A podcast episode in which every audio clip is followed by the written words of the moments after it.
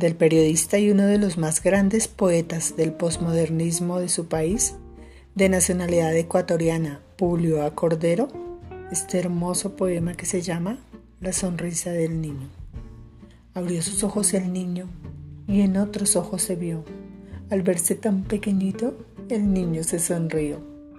Es que su madre, la Virgen, lo miraba con amor y en sus brillantes pupilas fue donde el niño se vio.